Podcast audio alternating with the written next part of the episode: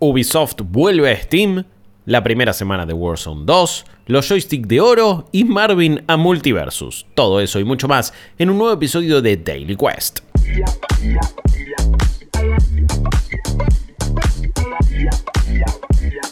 ¿Qué tal amigos y amigas? Soy Guillermo Leos de New Game Plus y esto es Daily Quest, nuestro podcast diario de noticias sobre todo lo que sucede en la industria de los videojuegos. Sabes que ni bien te levantás, estás yendo al laburo, estás yendo a estudiar, hacer lo que tengas ganas de hacer, tenés 10-15 minutitos de información acá en New Game Plus básicamente con un pantallazo de lo que está sucediendo en la industria de los videojuegos. Obviamente tenés que saber que New Game Plus es un medio independiente de gaming que se sostiene gracias al apoyo de su comunidad a través de cafecito.app barra New Game Plus o co-fi.com barra New Game Plus en todo el mundo y que hacemos streams diarios en twitch.tv barra New Game Plus. Ok, bueno, ahora sí comencemos que hay bastante data. Vuelve el Ubisoft arrepentido. Capítulo final para una novela que se venía anticipando hace ya un tiempito por información filtrada y es que después de casi tres años entonces vuelven los juegos de Ubisoft, uno de los publicadores más importantes del mundo, a lo que es la tienda de venta digital de PC más grande del mundo que es Steam. En su momento, en 2019, Ubisoft había dejado de vender entonces los juegos en la plataforma de Valve porque creía que tenían un modelo de negocios poco realista y que se refería a la distribución de cada una de las ventas de los videojuegos. Porque, como ustedes saben, Steam todavía tiene este modelo de 70% para el publicador y 30% para Valve aquellos juegos que venden una cierta cantidad de unidades pueden empezar a negociar y a tener otros porcentajes, pero en esa relación y en esa vereda es donde se ha colocado Steam y Valve como empresa, a diferencia de lo que ha propuesto Epic, por ejemplo. La Epic Game Store propone una distribución un poco más equitativa y también un poquito más amigable para los publicadores.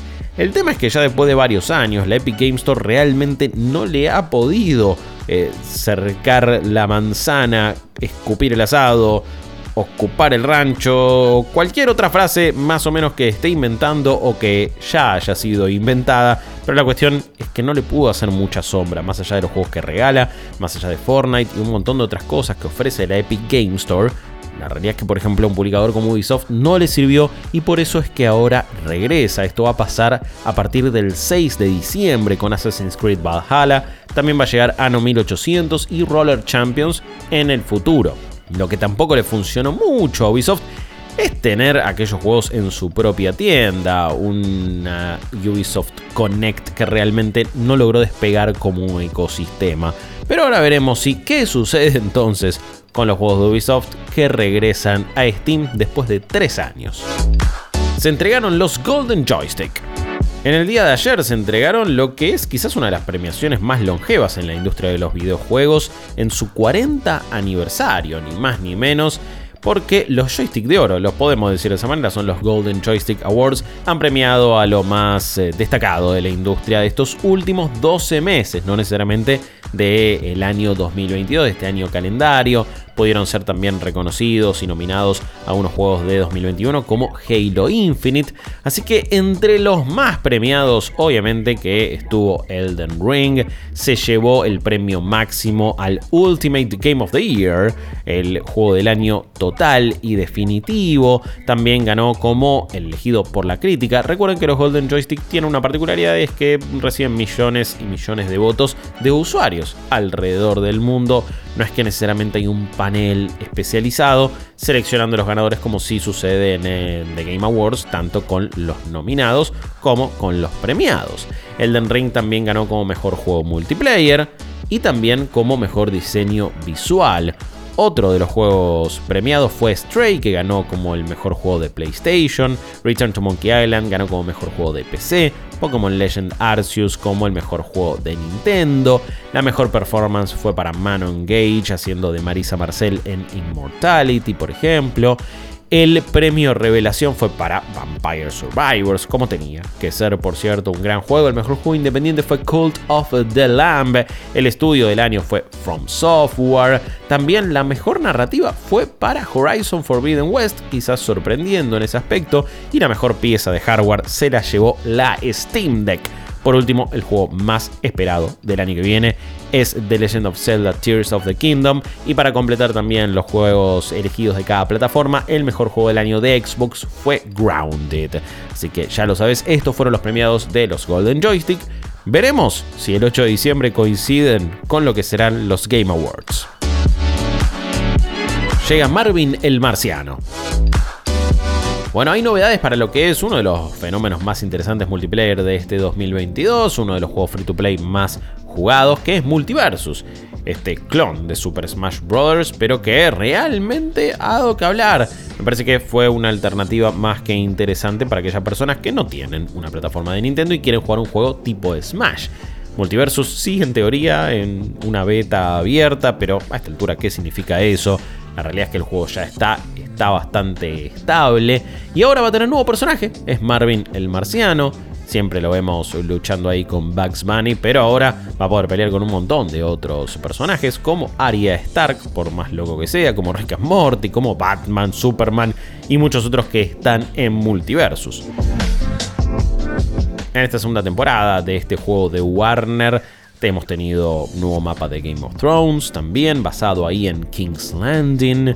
Vamos a tener también entonces la llegada no solo de Marvin, sino algunos ajustes de personajes, como por ejemplo un pequeño nerfeo. Les más o menos le bajan algún tipo de eficacia a Bugs Bunny. Justo coincide con la llegada de Marvin. Entiendo que hay una rivalidad ahí, quizás es hasta a propósito. Y ojo porque ya esta es una nueva confirmación de todas las primeras filtraciones de Multiversus, que tenían otros personajes que todavía no han llegado, como Gandalf, como Legolas, como el Joker también, como Godzilla. Así que por ahora es uno más que se completa ese casillero y me ilusiono con todos esos otros personajes en un juego que la verdad que es muy divertido, es gratuito y espero que todos estén disfrutando también ahora con la llegada de Marvel.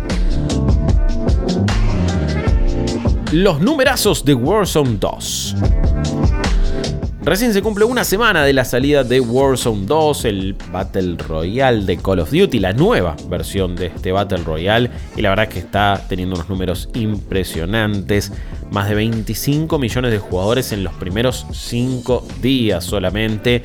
A Overwatch 2 le llevó más o menos 10 días en alcanzar ese número que no está nada mal para lo que es Overwatch 2, pero Warzone 2 lo hizo en la mitad del tiempo, siendo también la segunda parte de una fórmula que había funcionado bastante bien, sobre todo en su comienzo, la de Warzone, después se fue cayendo un poquito y en lo personal, este me está gustando muchísimo. Lo estamos jugando un montón en twitch.tv barra New Game Plus, ok, con nuestra comunidad. Me parece que tiene mecánicas súper sólidas en cuanto a lo que es la jugabilidad. Me parece que el mapa también está muy bien armado. Tenés ciertas misiones que te sirven para seguir estando ahí en partida constantemente. Me parece que hay una buena progresión. Hay muchos errores también, hay muchos bugs, hay muchas cosas que no funcionan como corresponde, sobre todo temas de interfaz, sobre todo temas también de la parte social. Hay realmente ciertos detalles que estarían buenos que, ya estén solucionados a esta altura, sabiendo también que es un juego que no está parando de recaudar dinero y dinero.